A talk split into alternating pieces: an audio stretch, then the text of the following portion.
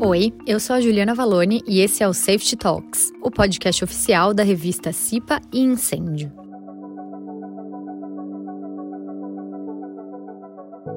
A tão esperada vacinação contra a Covid-19 chegou no início desse ano e vem avançando rapidamente no Brasil nos últimos meses. Mas conforme o dia sonhado chega para mais e mais cidadãos, vai ficando clara também uma outra opinião a respeito do tema, a daqueles que optaram por não se vacinar. Seja por opiniões relacionadas à saúde ou posicionamento político, o fato é que alguns brasileiros decidiram não comparecer ao posto de vacinação. E agora, com a retomada do trabalho presencial, as empresas se veem num dilema: o que fazer com os trabalhadores que adotaram essa posição? No exterior, parte das empresas anunciou que não aceitará em suas instalações colaboradores que não estejam imunizados contra a Covid-19, gerando reações contrárias e alimentando um debate que começa a se desenhar também no Brasil. Mas afinal, o que diz a legislação brasileira sobre esse tema? Para conversar a respeito desse assunto, convidamos a advogada Camila Forest, especialista em direito do trabalho e sócia do escritório Silveiro Advogados. Camila, existe algo na legislação brasileira que permita às empresas não aceitarem trabalhadores sem a vacinação contra a Covid-19?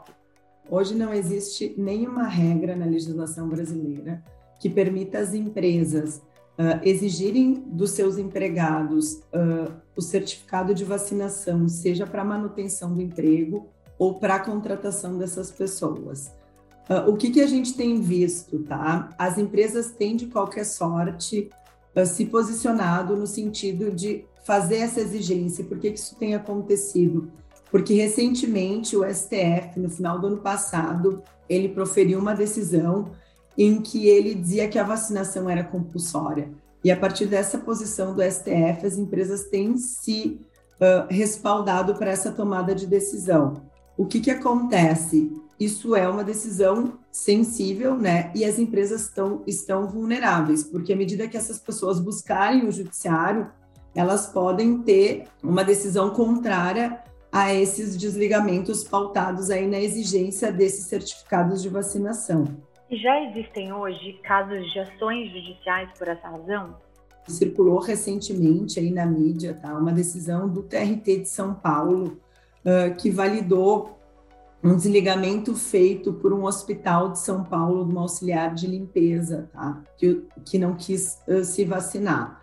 Só que nesse caso específico, a gente tem que tomar cuidado, porque o hospital é um ambiente de alto risco de contágio, seja para os seus empregados, seja para os seus colaboradores, seja para os pacientes. Então, nessa situação específica, a gente está com uma situação um pouquinho delicada. Mas o judiciário tem sido buscado, sim, né, pela, pelos empregados, porque, como eu disse, com relação a essa decisão do STF da vacinação compulsória, as empresas têm com isso, mas com aquela obrigação que elas têm de zelar pela saúde e segurança dos seus empregados, elas têm sim pautado essa decisão pelo desligamento desses colaboradores aí que não têm a vacina da, da Covid, e, portanto, o judiciário vai começar a enfrentar problemas e vai ter que começar a se posicionar. Eu acredito ainda que mais para o fim do ano, início do ano que vem, a gente comece a ter mais decisões sobre esse tema. E eu ousaria dizer que, por hora, o que a gente tem visto do judiciário ainda é mais favorável à postura que as empresas têm adotado de exigir esse certificado de vacinação né, para os colaboradores em, em, em, relação aí preocupados, na verdade, com a coletividade em detrimento daquela decisão individual da pessoa, seja por questão ética, religiosa ou política que opta em não se vacinar.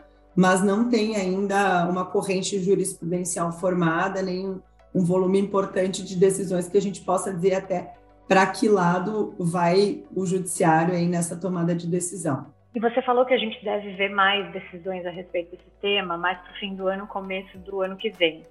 Você acredita numa judicialização em massa desse tema? Então, agora em novembro, o Ministério do Trabalho e Previdência ele editou uma portaria tá, que vedava de uma forma expressa as empresas a exigirem esses certificados de vacinação, fosse para contratação né, de empregados fosse para manutenção do emprego. Uh, ato contínuo, alguns partidos políticos ajuizaram ações lá no Supremo Tribunal Federal e agora no dia 12 de novembro, tá, o Supremo uh, deferiu uma liminar suspendendo os efeitos dessa portaria, tá? Por que, que eu estou contextualizando? Porque como não existe legislação sobre o assunto, esse tema ele vai ser judicializado com certeza. O que, que eu, eu, eu vejo, tá? O posicionamento do judiciário em resguardar ou os interesses da empresa ou dos colaboradores é o que vai fazer com que se tenha um volume maior ou menor de ações. O que, que eu estou querendo dizer com isso, tá? Se o judiciário se posicionar favorável ao entendimento das empresas de que é sim necessário para a manutenção do emprego a exigência desse certificado de vacinação, eu acredito que, que as pessoas que forem desligadas vão buscar menos o judiciário. Se o judiciário começar aí a condenar as empresas a pagar indenizações por atos discriminatórios a partir desses desligamentos pautados na exigência desses documentos, talvez isso estimule que as pessoas ingressem mais com a ação. E tudo, tudo vai depender de como o judiciário vai se posicionar nos próximos meses para ver se a gente vai ter um volume maior ou menor de ações. E também eu acho que outro ponto que a gente precisa avaliar aqui é que a gente tem visto uma vacinação ah, de um, de um número importante de pessoas, né? Então, eu também acredito que quanto mais pessoas estiverem vacinadas, obviamente, menos pessoas vão ser atingidas por essa questão de vacina ou não vacina e não vão ter né, essa, essa fragilidade de estar submetido ao poder diretivo das empresas que decidirem, eventualmente, pelo desligamento dessas pessoas com ou sem justa causa, à medida em que elas se vacinam ou não. Diante desse impasse, ou seja, ainda não há uma decisão ou várias decisões, né, uma jurisprudência a respeito desse tema, o que, que você acha que as empresas devem fazer? Eu acho que primeiramente, assim, é, a empresa ela tem uh, na sua essência um dever de zelar pela saúde e segurança dos seus colaboradores, né, dos seus empregados. E aqui a gente entra num impasse de direitos, né, uma discussão se o direito da coletividade se sobreporia ao direito individual de liberdade de consciência daquelas pessoas que optam por se vacinar ou não se vacinarem, e aí assim colocando em risco um número maior, né, de pessoas que estão ali trabalhando e estariam mais vulneráveis à medida em que teriam colegas que não se vacinaram. Uh, o que, que a gente tem orientado as empresas? Tá? Que as empresas trabalhem fortemente na conscientização com programas internos de divulgação da importância da vacinação, dos efeitos da doença e de como é que a empresa vai se posicionar em relação aos colaboradores que se vacinarem ou não. E a partir disso, então, as empresas que optarem a por fazer o desligamento dos colaboradores que não se vacinarem, elas teriam um maior respaldo né, para defender a, a, sua posição no judiciário. Uh, claro que, mais uma vez, eu reforço aqui que a gente não tem legislação sobre o tema, não tendo legislação sobre o tema, a gente não tem como assegurar a forma como o judiciário vai se posicionar, se vai ser favorável à postura da empresa, que entende que o direito da coletividade, a segurança e a saúde dos empregados, ela está acima né, do direito individual de cada um escolher se quer ou não quer ser vacinado, ou se o judiciário vai entender que não, que as pessoas têm esse livre-arbítrio e, portanto, a empresa não pode exigir delas essa vacinação. Então, eu acho que sempre é importante que a empresa analise caso a caso, né, dentro desse contexto que eu coloquei aí, para decidir que medida vai tomar em relação a cada uma dessas pessoas que eventualmente optarem em não se vacinar. Esse debate ele envolve um outro tema que também vem sendo bastante discutido no Brasil no último ano, que é a proteção de dados pessoais. Como é que essas duas coisas se relacionam, na sua opinião? Então, né, com esse número crescente de pessoas sendo vacinadas, as empresas acabaram decidindo em voltar para o ambiente de trabalho presencial, né? E aí a gente se depara com a situação de que será que seria possível exigir né, do empregado a apresentação do comprovante de vacinação que contém dados pessoais sensíveis desse trabalhador?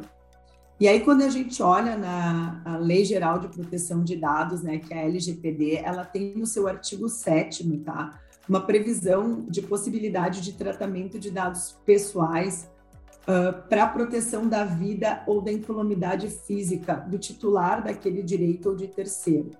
E por que, que eu faço isso? Aí eu retomo uh, aquele ponto que eu falei anteriormente, que a empresa ela tem obrigação de zelar pela saúde e segurança da coletividade daqueles né, trabalhadores que estão lá. Então, eu acredito que com base nessa previsão desse artigo 7 da LGPD, ela teria sim direito de exigir esse certificado de vacinação, né, para a proteção da coletividade. O que que só é importante esse empregador ter claro que ele use especificamente para esse fim de saúde e segurança esse atestado de vacinação que ele vai ter acesso, né? Ou seja, as informações são dados sensíveis, dados pessoais, e elas só podem ser usadas para essa finalidade, para nenhuma outra mais.